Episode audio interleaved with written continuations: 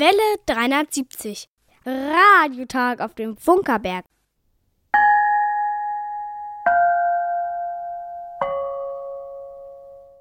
Die Übertragung auf Kurzwelle wird unterstützt vom Landkreis Dahme-Spreewald.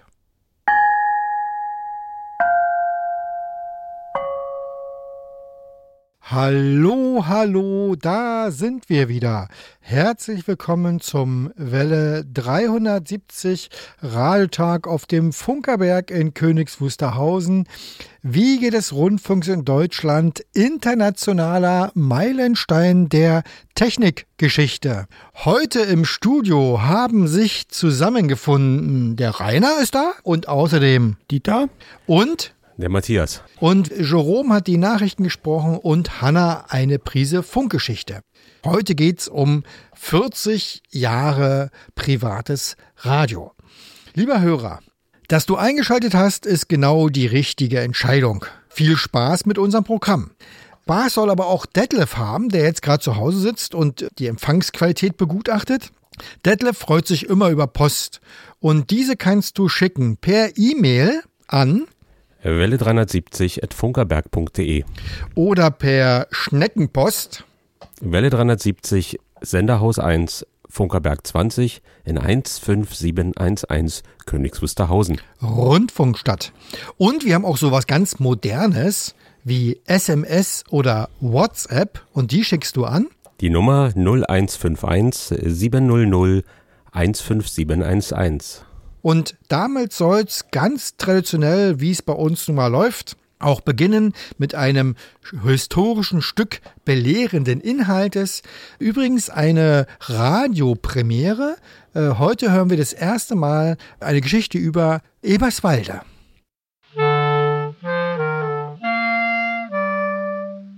Welle 370.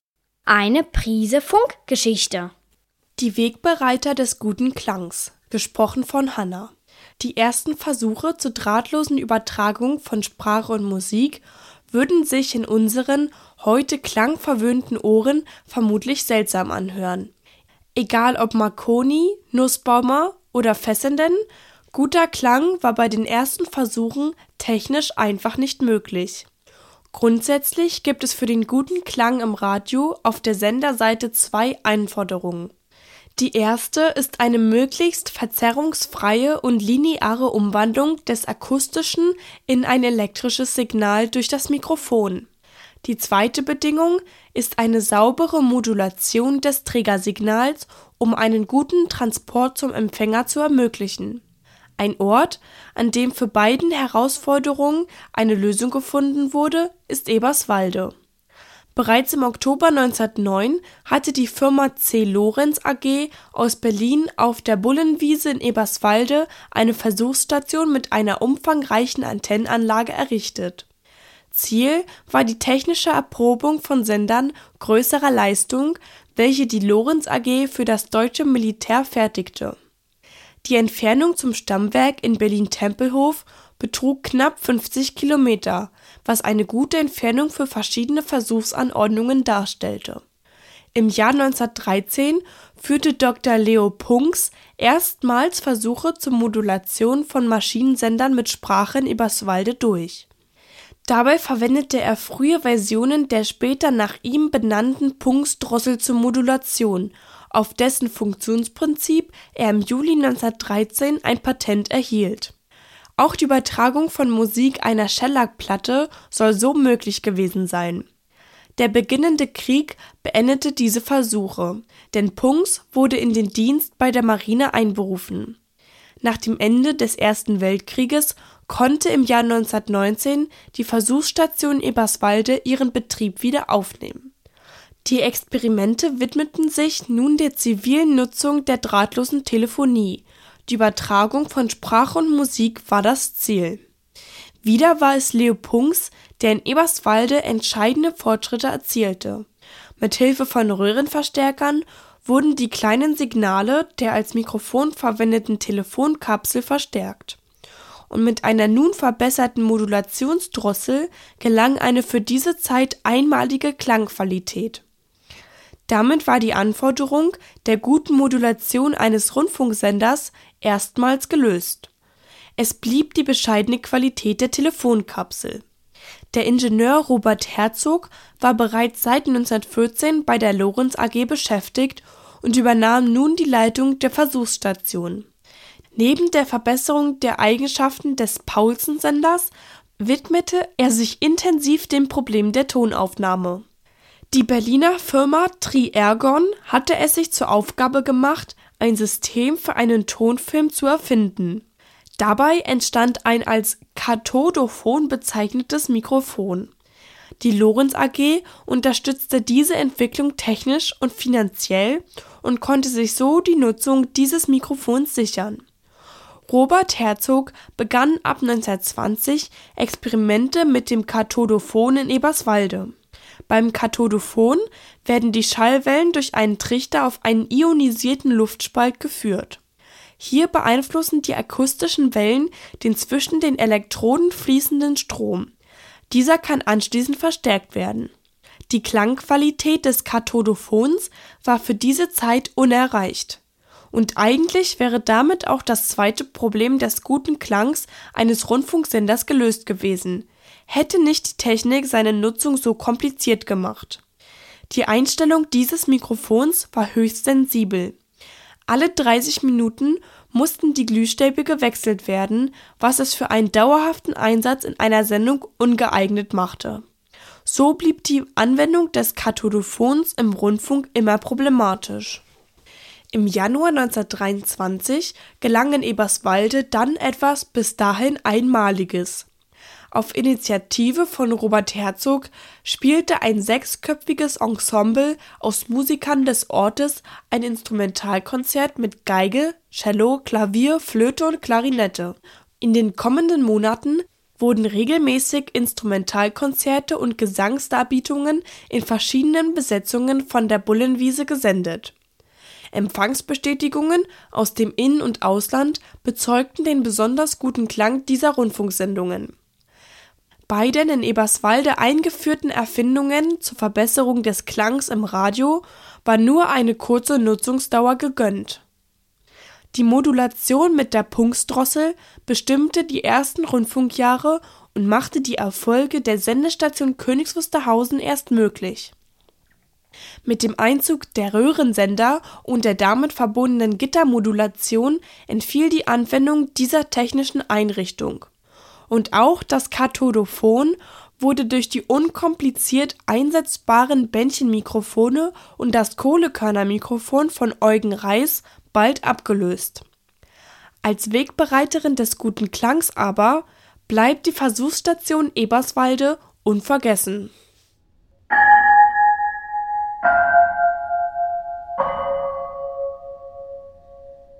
Kennst du schon Radio? Geschichten aus 100 Jahren Rundfunk? Radio. Ein vergnügliches Lesebuch rund um das Radio. Mit neuen Episoden und jetzt auch in deiner Buchhandlung um die Ecke.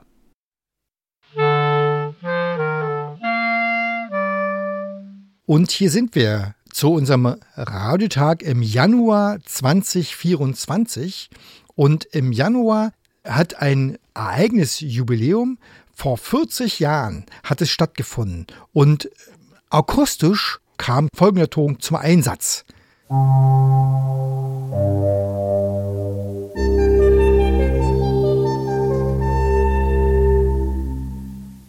Radio Weinstraße. Radio.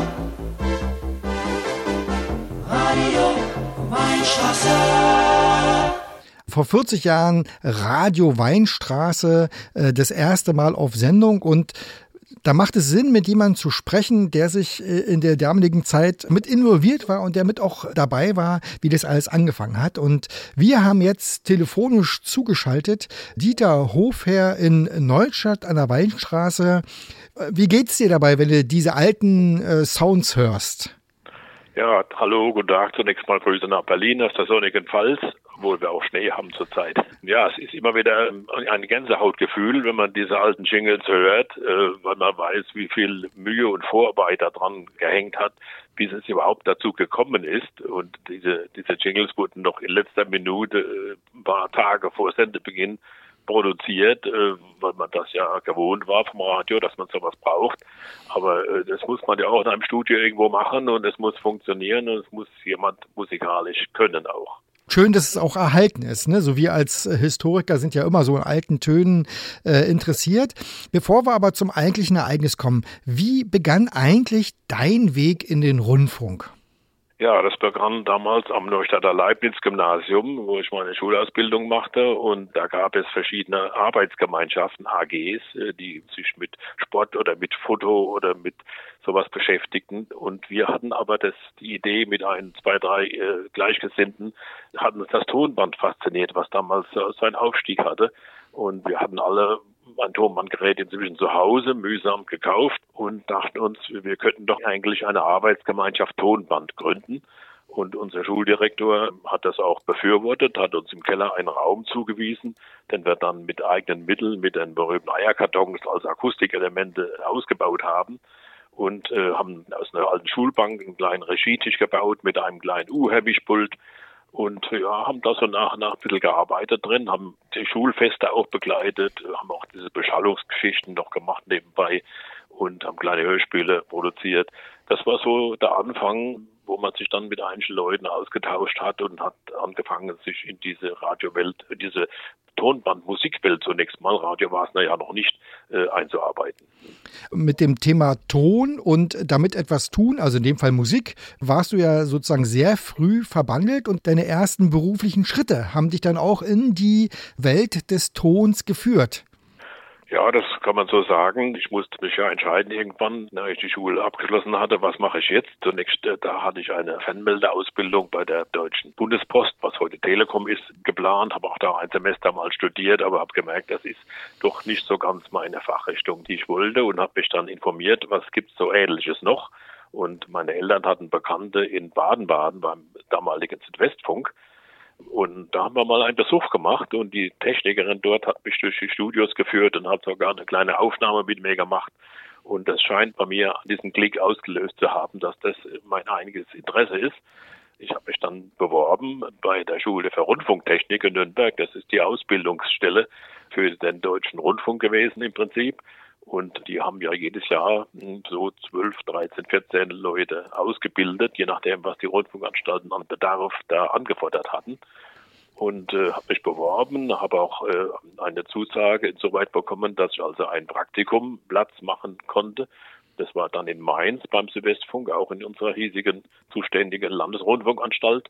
Habe da ein halbes Jahr Praktikum gemacht und habe dann in einer Aufnahmeprüfung, die die Schule gemacht hat, denn es haben sich aus dem ganzen Bundesgebiet haben sich 200 Leute beworben auf diese Studienplätze und habe dann mit viel Glück und vielleicht auch mit ein bisschen dieser Vorarbeit dieser Agenturenbahn, die wir hatten, einen Studienplatz bekommen und konnte dann äh, mein dreisemestriges Studium an der Schule für Rundfunktechnik machen.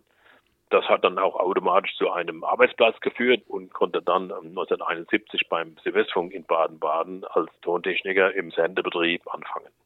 Und hat dich an dem Thema Radio eigentlich mehr sozusagen die technische Komponente interessiert oder hattest du auch immer schon so einen gewissen Hang zum Inhalt, zum Senden selber? Ja, das Senden selber ähm, kam erst nach den einigen Jahren Radio, wo ich also gemerkt habe, dass der öffentliche Rundfunkbetrieb nicht so ganz den Abläufen entspricht, wie man sich das einfach so als normaler praktischer Mensch vorstellt. Da waren halt Leute äh, beschäftigt, die teilweise aber keine gescheiten Aufgaben hatten, muss ich sagen. Da war ich dann schon über zehn Jahre dabei und habe mir dann gesagt, das ist also, da willst du nicht die Rente erreichen und äh, habe dann spontan die Idee gehabt, als man hier in Ludwigshafen eines dieser vier deutschen Kabelpilotprojekte gegründet hat, und dabei gab es in Ludwigshafen auch privates Fernsehen, aber auch privaten Hörfunk. Und das ist natürlich etwas, was mich elektrisiert hat, nicht nur des Themas wegen, sondern auch, weil ich hier genau aus der Gegend ja stamme, aus Neustadt an der Weinstraße und äh, gesagt habe, also das ist eine Wendemöglichkeit in deinem Leben, die musst du einfach wahrnehmen, auch wenn ich da meinen relativ gut bezahlten und sicheren Job als Rundfunktechniker an den Nagel gehängt habe dadurch. Und ja, dann beginnt die Geschichte. Und man kann dazu sagen, dass du ja aber schon während deiner Zeit im öffentlichen Rundfunk als Nebenberuf im Tonbereich unterwegs warst. Das heißt, du warst ja auch schon privat, wirtschaftlich, so wie es man denn unterwegs. Ja, so ist es. Wir hatten ja einen Mitstreiter, den Gerd Fischer, der hier auch aus Neustadt stammt, der elektronisch sehr gut drauf war. Und der hat sich ein Mischpult gebaut, konstruiert nach neuen Gesichtspunkten. Und das war so gut, dass ich sagte, daraus kann man doch was machen. Das kann man wirtschaftlich ausnutzen und kann das Ding bauen. Und ich war auch bei den Ringen der Turmbannfreunde. Dann hieß immer, ja, wir bräuchten etwas Besseres, was so zwischen den ganz einfachen Geräten und den teuren Studiogeräten für den Rundfunk liegt. Und dann haben wir ein Mischpultgerät äh, erfunden, was in Bausteintechnik, also in einem Kanalzug mäßig einzeln erwerbbar war, Zusammenbau war. Und haben daraus eine kleine Firma äh, gegründet. Die hat dann mit damals 10, 15 Leuten, hat die diese Geräte gebaut in einer kleinen Version. Es gab auch eine mittlere Version und eine große Version, die dann wirklich für Rundfunk gedacht war. Und mit diesen Geräten sind wir auch nach Berlin gefahren auf die Funkausstellung und haben da guten Zuspruch gehabt und konnten diese Geräte ganz gut verkaufen. Und das war natürlich auch später der, der technische Hintergrund, den wir äh, hatten beim Radio machen.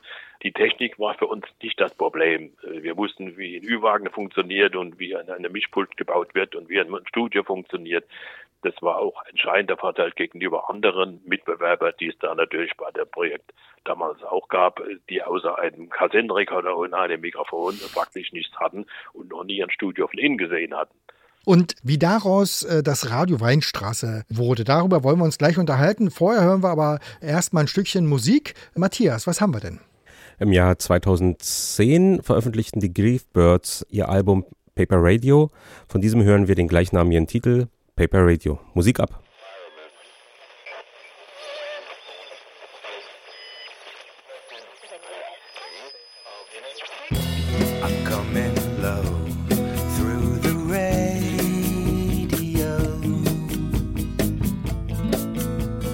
Past the skies I go.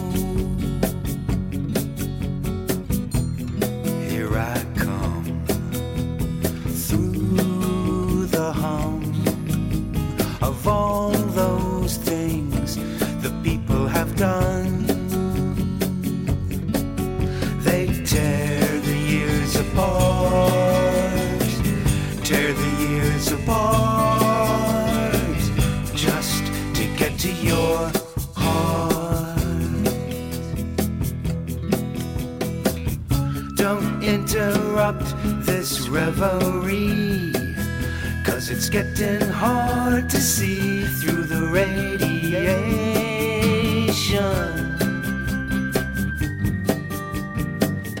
It interferes with our salvation. It's just a spot upon the sun. Spot upon the sun.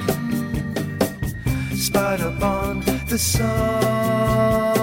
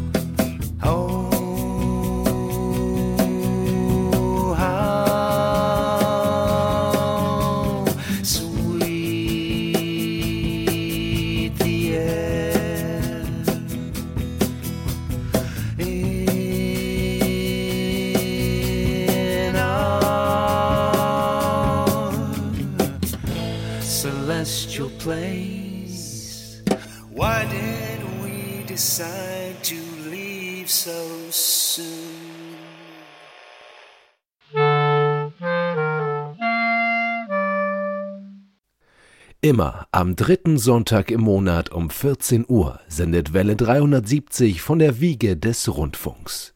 Auf der Mittelwelle 810 Kilohertz ist das Programm etwa 15 Kilometer rund um den Funkerberg zu hören. Und wer am dritten Sonntag im Monat den Funkerberg besucht, kann den Radiomachern über die Schulter schauen, den Klang im Detektorempfänger genießen und dabei sein, wenn die Antenne geerdet wird.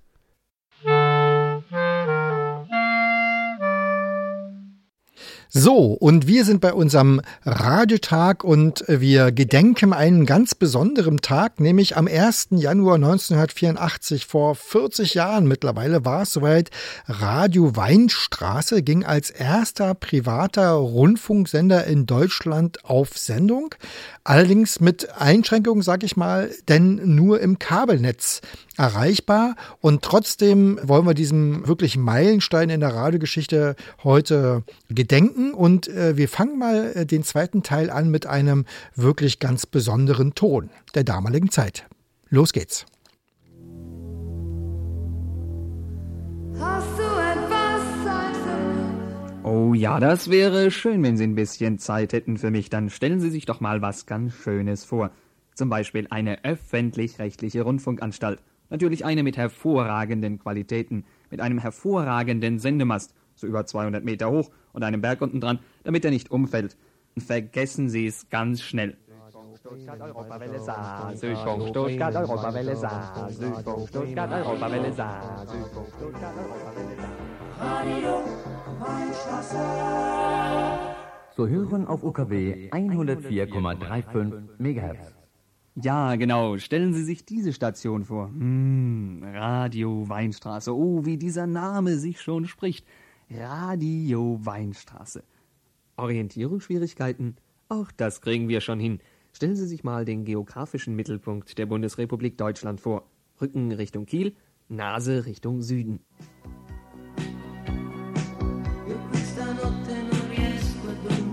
Tja, das war zu südlich. Ein bisschen weiter westlich. Wir sind Buben von der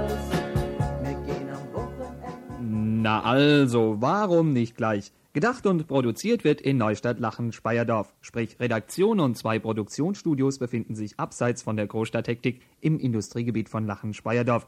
Gesendet wird allerdings aus der Großstadt mit Satellitenanschluss.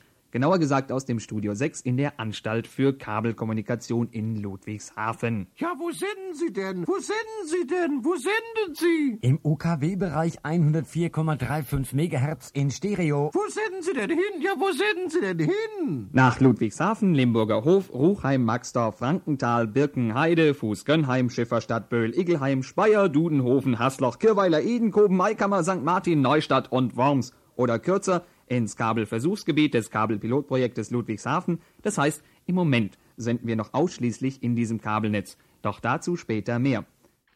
Ja, wir reden mit Dieter Hofer, der Mensch, der dabei war damals, wie das alles losging mit Radio Weinstraße im Januar vor 40 Jahren. Und wir haben es vorhin schon ganz kurz angeteasert. Wie kam das denn eigentlich, dass sich mit einmal die Chance ergab, okay, es gibt die Möglichkeit, privaten Rundfunk zu senden? Ja, es gab in Deutschland ja damals 1982, 83 äh, wurde es angekündigt, vier Kabelpilotprojekte, sogenannte, die also über große Kabelnetze Rundfunk und Fernsehen verbreiteten. Da konnten sich die öffentlich-rechtlichen Sender, aber auch private Sender bewerben, in diesem Netz vertreten zu sein.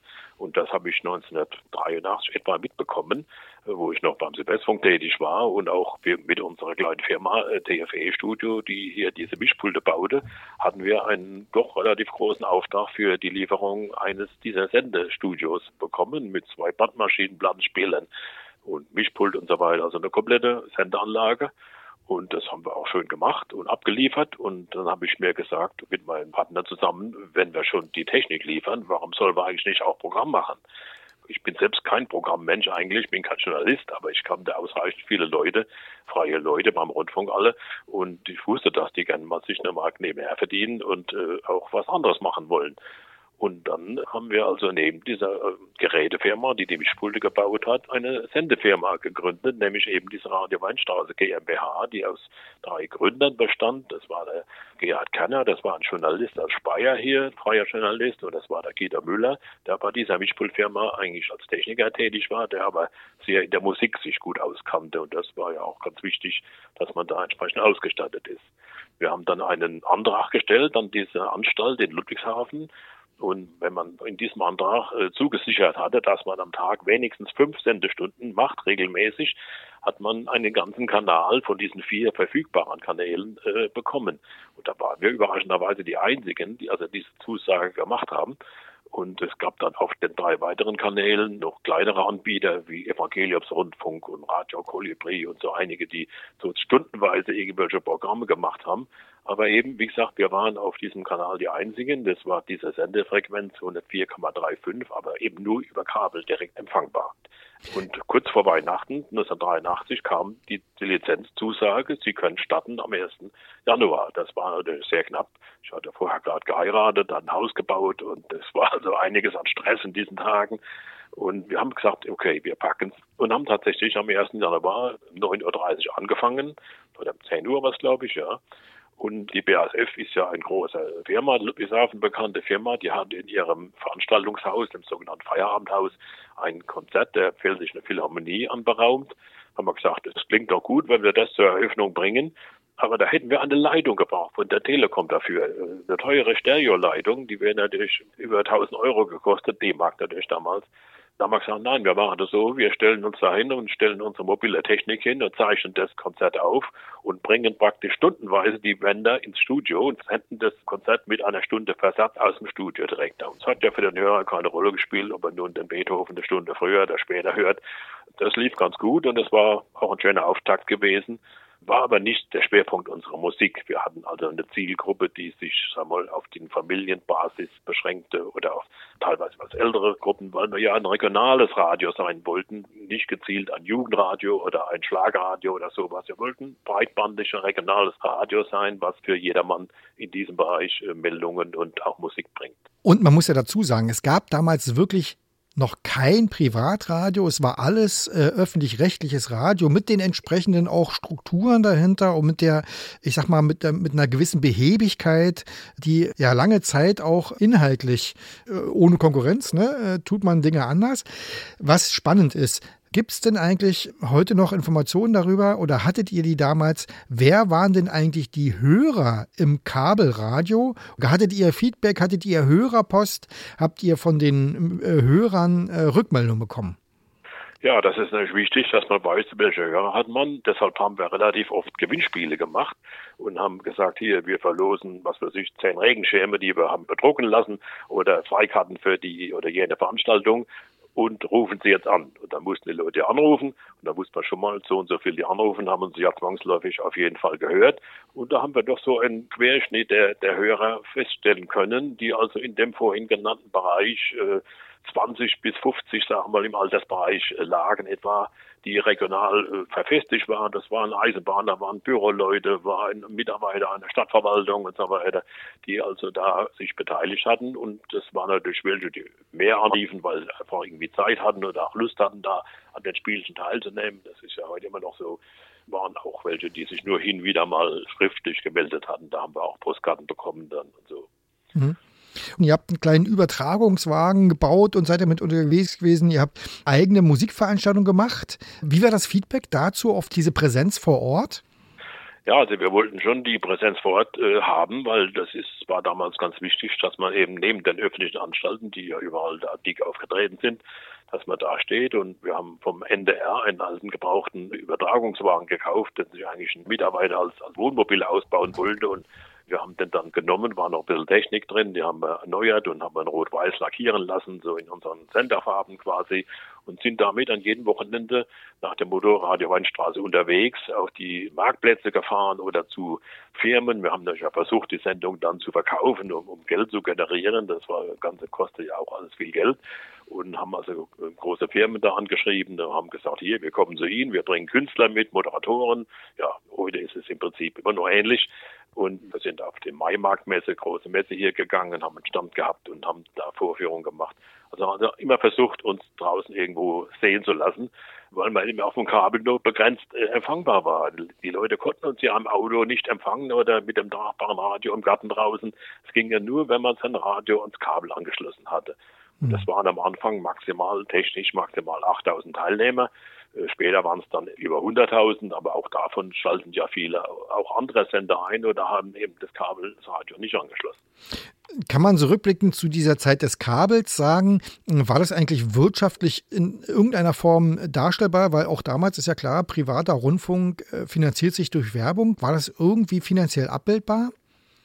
Nein, also wir wussten schon von Anfang an, dass man es da auf ein furchtbares finanzielles Abenteuer einlassen und haben unsere letzten privaten Mittel der Bank hingelegt und haben gesagt, hier, wir verdienen ja demnächst irgendwann Geld, wenn wir die UKW-Frequenz bekommen. Das war natürlich unser großes Ziel und am 30. Januar war der Ministerpräsident zu Gast. Der wohnt ja hier in Speyer und ist auf der Fahrt zu seiner Dienststelle nach Mainz, ist er hier vorbeigekommen im Studio und da gibt es einen Videobeitrag im ZDF davon. Da haben wir ihn nämlich auch gelöchert. Ja, was ist, wann, wann kriegen wir UKW? Ja, es wird kommen, es wird kommen, wir werden das machen. Er hat es gemacht, aber leider nicht mit uns, sondern nur mit den großen Verlagen, die natürlich da politisch ganz andere Bedeutung hatten. Und die waren natürlich dann, als es dann an den UKW-Kuchen ging, waren die natürlich die Ersten, die dann da teilgenommen haben. Und trotzdem hat Radio Weinstraße auch sehr früh mal UKW gesendet. Die Geschichte erzählen wir nach der nächsten Musik. 40 Year Echo, 40-jähriges Echo, singen uns nun The New Monitors. Musik ab.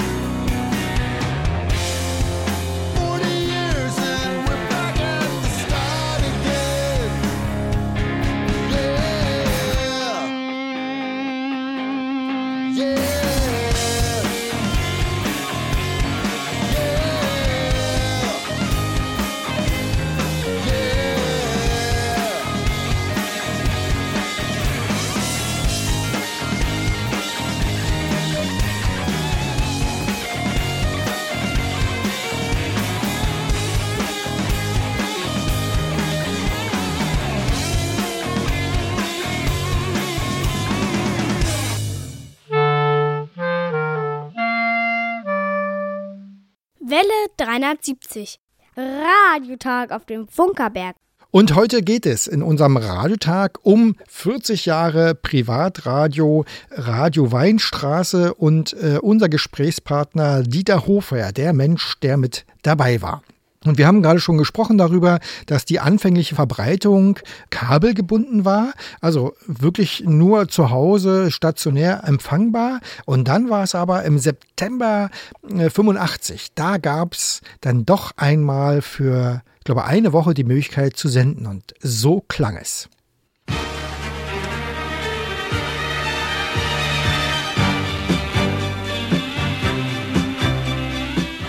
Hier ist der erste private Hörfunksender Radio Weinstraße auf 103,6 MHz in UKW Stereo.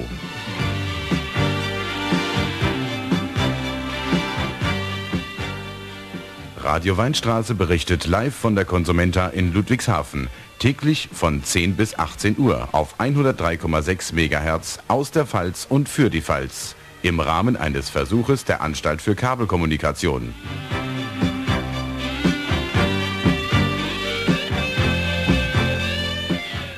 Radio Weinstraße, Ihre private Messewelle in der Zeit vom 28.09. bis 6.10.85. Wir berichten täglich über Neues, Aktuelles, Interessantes, Wissenswertes und unterhalten Sie mit viel Musik.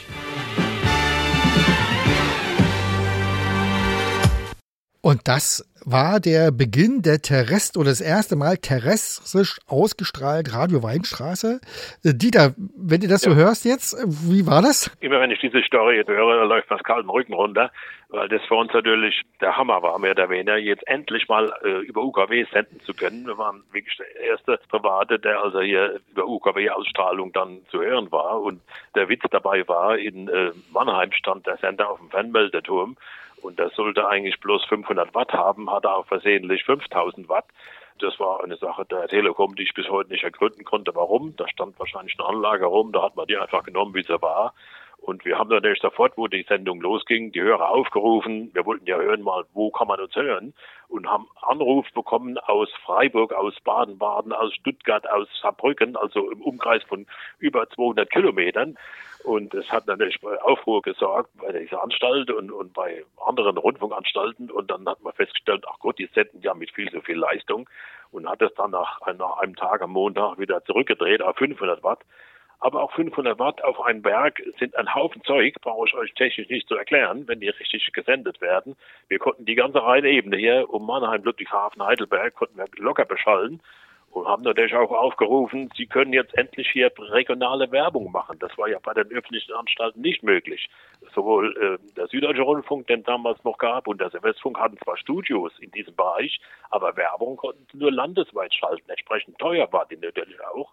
Bei uns konnte das Autohaus oder die Autoverkaufsfirma oder der Großhändler konnte hier für relativ billiges Geld, für 100 D-Mark oder so, konnte der einen schönen Werbespot hier machen, den wir ihm auch noch produziert haben und haben aufgerufen, Sie können bei uns Werbung. Und da haben wir am ersten Tag, war ich noch Größenordnung 30.000 D-Mark Werbung verkauft. Und da haben natürlich auch die großen Verleger äh, haben dazugehört. Damals kam der Chef der Rheinpfalz, das ist hier die regionale große Zeitung, kam zu uns in diese Messehalle und dann habe ich ihm ein kleines Radio in die Hand gedrückt und dann hat er gesehen, mit wenig Aufwand wir das machen. Dann habe ich gemerkt, wie es in seinem Kopf vorging, nach dem Motto, das machen wir in Zukunft, nicht diese kleinen Truppe da aus Neustadt. Und so groß dieser Höhepunkt war, hat es ja sozusagen auch die Zukunft eingeleitet, nämlich im Sinne von, es haben sehr schnell andere gemerkt, dass äh, lokaler UKW-Hörfunk einen ganz eigenen Reiz hat. Wie ging es denn mit Radio Weinstraße dann letztendlich weiter? Ja, es war dann so, dass natürlich durch diese Initiative andere auch gemerkt haben, dass das was werden könnte, eben auch in Richtung UKW, was wirtschaftlich das eigentlich Interessante ist. Denn privates Radio kann nur mit Werbung Geld verdienen und mehr Geld verdienen, wie er Kosten hat. Also da bleibt eigentlich auch was übrig normalerweise. Und da haben natürlich dann die großen Verlage in Rheinland-Pfalz, es waren damals drei Verlage, haben natürlich eingeladen zu Sitzungen. Äh, Da war ich dann auch äh, erfreulicherweise zumindest eingeladen, wie man das dann machen könnte in Zukunft. Und dann wurde eine Gesellschaft gegründet und so weiter. Und ich habe gemerkt, das läuft darauf hinaus, dass wir ein ganz kleines Rädchen in einem ganz großen Getriebe sind, was letztlich keine Bedeutung mehr hat. Und so war es dann auch. Ein Jahr später ging Radio 4 an den Start. Komischerweise hieß es Radio 4, aber es waren vier Sendegemeinschaften. Denn hat diese Landesanstalt die Lizenz erteilt, weil sie jedem was Gutes tun wollte und hat dafür eben vier Anstalten gesucht, die dann die Lizenz bekommen haben. Und die haben am 30. April 1986 haben die angefangen. Das Ganze ist dann nach wenigen Jahren zusammen verschmolzen zu Radio RPR. Das ist die große regionale rheinland-pfälzische Rundfunksendekette, die hier 38 Sender betreibt und die später dann auch mein Arbeitgeber war. Denn wir haben gemerkt, als kleine Radio Mainstraße-Truppe, da können wir nicht gegen an, auf dem Kabel alleine sowieso nicht. Wir müssen sehen, dass wir uns dem großen Wolf anschließen und die haben uns ja auch gebraucht letztlich. Wir waren ja, in unseren Gebieten waren wir ja Fachleute. Das waren alles nur Juristen und Verwaltungsleute. Und ich war bei vielen Sitzungen dabei und habe mal gesagt, irgendwann, wenn einer eine Hühnerfarm anfängt, sollte er vorher vielleicht mal ein Huhn gesehen haben. Sprich, wenn man Radio machen will, äh, sollte man vorher mal ein bisschen da reingerochen haben. Naja, mit Geld kann man alles machen. Die Verlage hatten Geld und konnten sich die Leute einkaufen. Letztlich sind wir da auch eingekauft worden. Und unsere Sendungen wurden dann mehr oder weniger eingestellt, weil es sinnlos war, auf dem Kabel alleine Programm zu machen gegen ein frei empfangbares Programm. Haben wir ja oft mal in der Geschichte, dass so ein Pionier einer neuen Entwicklung dann letztendlich nicht immer profitieren kann davon, von dieser Entwicklung. Aber was man eben sagen kann, auch aus der heutigen Sicht heraus, Radio Weinstraße hat halt den Weg geebnet äh, und hat gezeigt, was geht. Und viele, viele sind dann ja nachfolgend in diesen äh, kommenden Jahrzehnten auf diesen Weg aufgesprungen. Und finde ich, was überzeugend ist, äh, heute ist der Privatradiomarkt eigentlich aus der Radiolandschaft nicht mehr wegzudenken. Ja, das ist richtig. Also es gibt wohl heute über 200 private äh, Rundfunkstationen, größerer und kleinerer Art. Und äh, natürlich hat das auch beim öffentlichen Rundfunk ganz gewaltige Änderungen hervorgerufen. Ich hatte ja noch Kollegen aus meiner früheren Rundfunkzeit in Baden-Baden, mit denen habe ich immer Kontakt gehalten und habe so intern auch gehört, was geht ab, was ändert sich. Und da sind in diesen Jahren, bis der Wendebeginn im privaten Bereich richtig losging, hat es da einiges äh, geändert an Personal. Und das haben wir ja heute noch in der Diskussion über die Rundfunkgebühr, wo es heißt, alles zu aufwendig und alles zu teuer. Und äh, das war ja ein Punkt, der mich damals auch aus dem öffentlichen Rundfunk herausgetrieben hat. Und letztlich kann ich zumindest soweit äh, Erfolg melden, dass es eben nach so vielen Jahren schon möglich war, durch den privaten Rundfunk auch im öffentlichen System äh, Änderungen herbeizuführen. Und mit diesem Ereignis, mit diesem historischen Ereignis, muss man ja sagen, 40 Jahre Privatradio, da haben wir uns heute beschäftigt. Unsere eigentliche halbe Stunde ist schon wieder um. Also wir haben äh, gute 40 Minuten gemacht. Das äh, können wir aber hier bei Welle 73, weil wir einfach nicht in Muster gebunden sind. Äh, Dieter, vielen Dank auf alle Fälle für das schöne Gespräch heute. Und vielleicht ergibt sich ja nochmal die Gelegenheit, über Radiothemen zu sprechen. Auf alle Fälle vielen, vielen Dank heute, dass du dabei warst. Alles klar, gerne geschehen, ja. Und Radio ist Musik und Radio ist Geschichten und wir haben jetzt Geschichten erzählt und damit kommt wieder Musik. Genau, über den nächsten Interpreten und über das Stück wissen wir nicht viel, außer dass es aus dem Jahre 2005 ist. Ich nehme an, der Rainer wird es ausgewählt haben, weil im Titel das Wort Radio vorkommt. Wir hören René Wiss mit dem Titel Back to Radio. Musik ab. Let's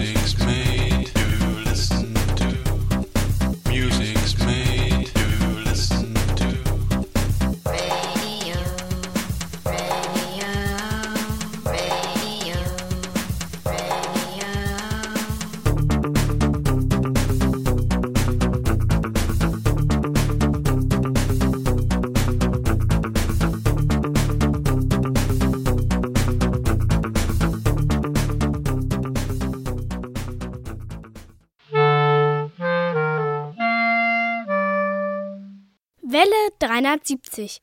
Die Funkerberg-Nachrichten. Gesprochen von Jerome.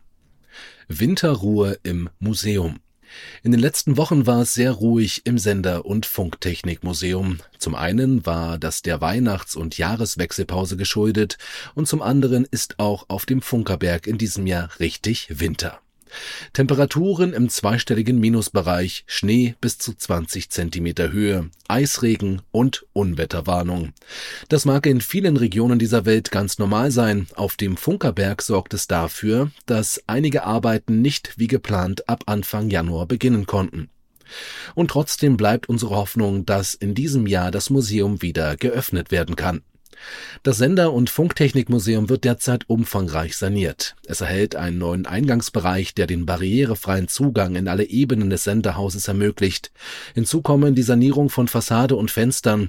Aus diesem Grund ist das Museum bis auf weiteres geschlossen. Alle Informationen zum Baugeschehen findest du auf museum.funkerberg.de oder hier bei Welle 370. Einrichtung für die Jugendwerkstatt. Welle 370 hatte davon berichtet, im letzten Jahr hat sich die Jugendwerkstatt Elektronik erfolgreich um eine Förderung im Rahmen der Ausschreibung Machen 23 beworben. Neue Werkbänke für unsere jugendlichen Basta sollen angeschafft werden.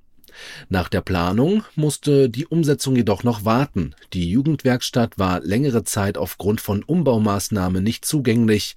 Nun aber sind die Arbeiten in diesem Bereich abgeschlossen. Und wenn auch der offizielle Neustart der Jugendwerkstatt ein wenig auf sich warten lässt, konnten nun endlich die Bestellungen für die neue Einrichtung ausgelöst werden.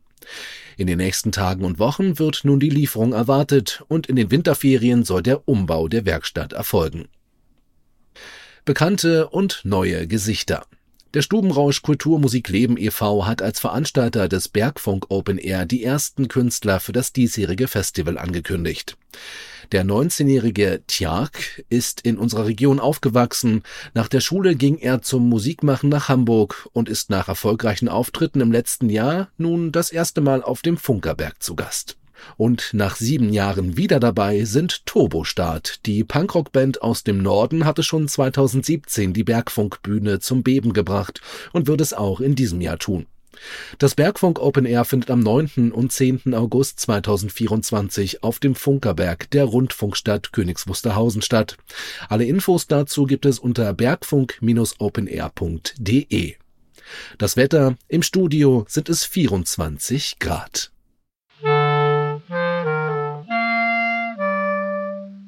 Welle 370. Die Funkerberg-Termine. Das Museum ist noch geschlossen und darum gibt es wenig, also eigentlich überhaupt keine musealen Termine, aber ein paar haben wir doch. Und zwar. Am 28. Januar um 13 Uhr. Da kommt Welle 370 jetzt wieder auf 60, 70 Kilohertz. Einige Zeit lang war der Sender nicht in der Luft, aber die Antenne ist repariert und sendet jetzt wieder, also am 28. Januar. Gerne einschalten und uns Empfangsberichte senden. Und zwei Tage zuvor, am 26. Oh. Januar um 15 Uhr. Da haben wir äh, falsch sortiert, aber wer bis zum 28. Januar nicht warten kann, der kann am 26. Januar bei Alex Berlin uns in Stereo auf UKW und Digitalradio hören. Und wir sprengen nochmal drei Tage. Jetzt sind wir am 29. Januar. Da müsste eigentlich Dieselvorführung sein, aber das Museum ist geschlossen und an dem Tag auch kein Zugang zum Dieselmotor möglich. Und darum fällt die Dieselvorführung aus. So, und jetzt sind wir von der Reihenfolge richtig, nämlich jetzt kommt der 13. Februar. Da ist Internationaler Radiotag und eventuell machen wir was bei Radio SKW, aber hier bei uns denkt an dem Tag einfach an das Radio. An uns. Und am 18. Februar? Da ist wieder Radiotag hier im Museum auf dem Funkerberg. Welle 73 sendet eine Stunde ab 14 Uhr und Dieter freut sich, wenn jemand vorbeikommt und sich den Sender angucken will. Und wie es sich an der Stelle gehört, würdigen wir die Geburtstage des Monats Januar. Und die sind Bärbel, Frank, Jörg, Britta, Jakob, Klaus, Kai, Siegfried, Tom, Ina, Mila, Efi, Sabine, Stefan. Und für alle zusammen spielt, na? Gottfried Scheide. Richtig, unseren Happy Birthday Song. Band ab. Herzlichen Glückwunsch.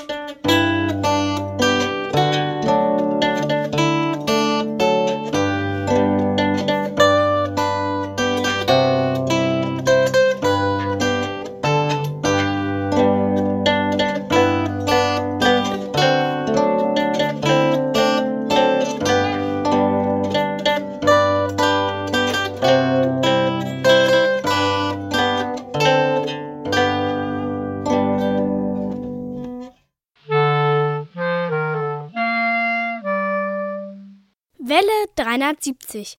Die Hörerecke. Herzlich willkommen, liebe Welle 370 Freunde, zur Hörerecke im Januar 2024. Euer Hörerpostbearbeiter Detlef begrüßt euch alle zum ersten Bestätigungsbeitrag im neuen Jahr. Allen unseren Freunden sende ich einen herzlichen Neujahrsgruß. Für die erhaltenen Festtags- und guten Wünsche zum Jahreswechsel bedanke ich mich bei allen, die geschrieben haben. Im Jahr 2023 haben wir 370 Zuschriften für unsere Radiotag-Sendungen erhalten. Ein Drittel war Briefpost, zwei Drittel der Einsendungen waren E-Mails. Gottfried Scheide hörte unsere Radiotag-Live-Sendung vom 17. Dezember im Internet. Seiner Post hat er den Presseartikel Der Radiorebell, ein illegaler Sender in der DDR, beigefügt. Dafür besten Dank.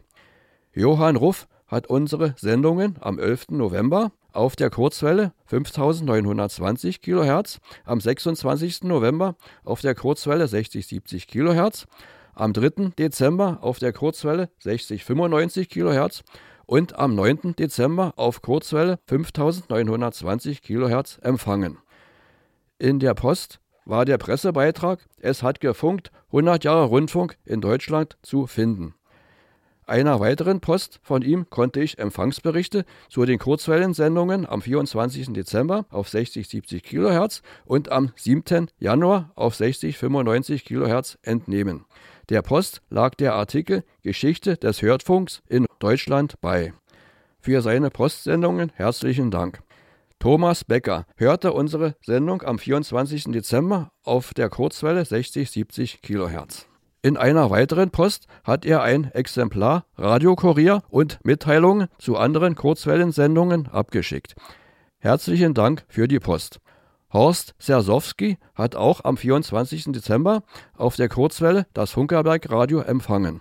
Paul Gager hat einen dicken Brief mit Empfangsberichten, Presseartikeln, Fotos und anderen Infos abgesandt. Er hörte das Funkerberg Radio am 3. Dezember auf der Kurzwelle 6095 kHz, am 9. Dezember auf der Radio HCJB Kurzwelle 5920 kHz, am 17. Dezember im Internet und am 24. Dezember auf der Kurzwelle 6070 kHz. Außerdem hat er die Quizfragen So klingt Industriekultur beantwortet. Thorsten Brandenburg und Erwin Bartel haben unsere Sendung am 3. Dezember auf der Kurzwelle 6095 kHz empfangen. Detlef Jörg hörte den Funkerberg-Beitrag bei Radio HCJB am 9. Dezember und am 13. Januar via Kurzwelle 3995 kHz. Satellitenempfang benutzte Hans Nährlich am 9. Dezember für die Funkerberg-Sendung bei Radio HCJB. Weitere Post haben wir von Juan Morales aus Spanien, Wilhelm Magnus aus Thüringen und Ralf Witte aus Berlin erhalten. An dieser Stelle will ich euch sagen, dass zu unserer Sondersendung vom 22. Dezember 20 Empfangsberichte per Briefpost eingetroffen sind. Die elektronische Post wird im nächsten Monat ausgewertet. Das war die Hörerecke im Januar 2024. Allen unseren Hörern wünsche ich ein erfolgreiches Radiojahr, verbunden mit guten Empfangsergebnissen. Bleibt gesund und achtet auf euch. Das gibt euch euer Hörerpostbearbeiter Detlef mit auf den Weg.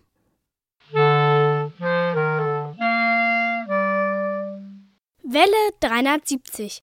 Plauderei vor drei. Matthias. Ja. Heute? Was ist denn nun los? Heute ist gar kein Kaffee da, heute raschelt's. Ja, nee, das Geräusch ist schon ganz richtig. Das ist nämlich der Geräusch der richtigen Einsendung zu unserer Quizfrage vom letzten Mal. Ah. Wir haben gefragt, wie viele Teilnehmer, wie viele Museen haben sich beteiligt. Es waren zehn. Wir haben einige richtige Zuschriften erhalten und jetzt habe ich die in der Hand und du ziehst mal hier eine, bitte. Ja. zieh mal die. Warte, ich nehme mal. Der? Nee, der hier? Okay. Ja. Und es gewinnt Helmut Matt. Oh, herzlichen Glückwunsch. Herzlichen Glückwunsch, äh, du kriegst von uns eine Schallplatte So klingt Industriekultur zugeschickt. Ja, Glückwunsch. Und Ihr wart ja nicht dabei. Während die Musik lief, gab es hier Diskussionen zum Thema unseres heutigen Tages, nämlich äh, auf der einen Seite haben wir darüber diskutiert, wie das denn dazu kommen könnte, dass man mit 5000 Watt sendet, obwohl man nur 500 genehmigt hat. Dieter, was sagst du dazu? Was könnte da die Ursache gewesen sein? Ja, das könnte sein, dass man bei UKW ja eigentlich immer mit EAP, das heißt effektiv abgestrahlte Leistung, rechnet.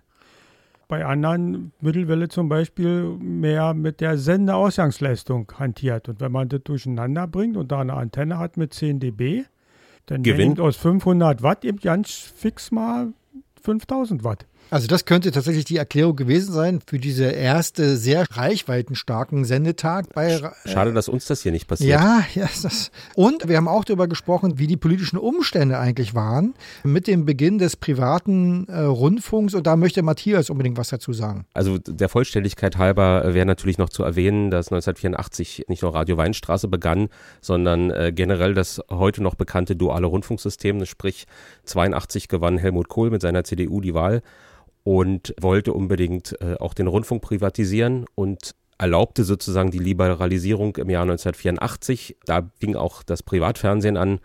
Eine Entwicklung, und das war so kurz gerade unsere Diskussion, eine Entwicklung, die nicht nur positive Seiten hat, meiner Meinung nach auch was Qualität betrifft, auch negative. Und ähm, ja, so ist es nur heutzutage. Auch die öffentlich-rechtlichen haben Dudelsender und die privaten ohnehin. Wir haben übrigens in unseren Ideen zu Welle 73 Themen schon seit Ewigkeiten stehen Format, Radio und Contra inhaltlich gute Sendung. Ne? Also das irgendwann machen wir eine ganze Sendung dazu. Sind wir nicht auch ein Formatradio? Haben wir nicht immer das gleiche Format? Ja, wir haben, aber wir haben es jetzt selbst gewählt. Dieter, in der Schule wurden die Kinder, die, die Schüler immer nicht rangenommen, die geschnipst haben. Aber Dieter, Ja, ich bin ja hier der Einzige, der schnipst. Also, wenn du mich nicht rannimmst, hast du keinen zum Rannehmen.